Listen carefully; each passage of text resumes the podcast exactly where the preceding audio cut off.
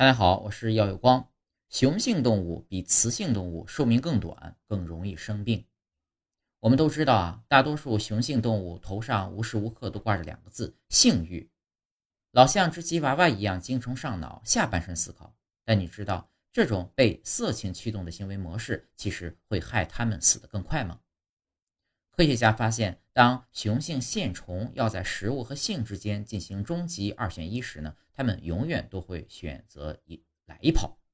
如果连这么原始的生物都这么风流，那么自然界中应该有百分之九十九的雄性都会遵循相同的繁衍策略。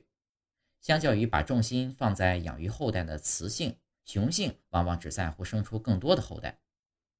基于这种只想欢呼播种、不愿意流泪收割的生殖策略。雄性自然喜欢把身家全都压在求偶上，尽可能的强化雄性魅力，增加交配机会。然而，这种一期一会、一生悬命的浪漫呢，其实会使雄性承受更大的压力，连带使其免疫系统变得更弱。有科学家以十几种蜻蜓进行实验，让这些蜻蜓无论性别，通通染上寄生虫。结果发现，一旦雌蜻蜓伙食好、住得好，身上的虫虫呢也会跟着跑。反观雄蜻蜓呢，就算吃饱穿暖，病情也不会有所改善，显示它们的抵抗力根本烂透了。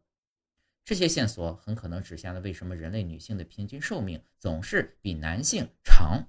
求偶所消耗的精力以及衍生而来的压力实在是太黯然、太销魂了。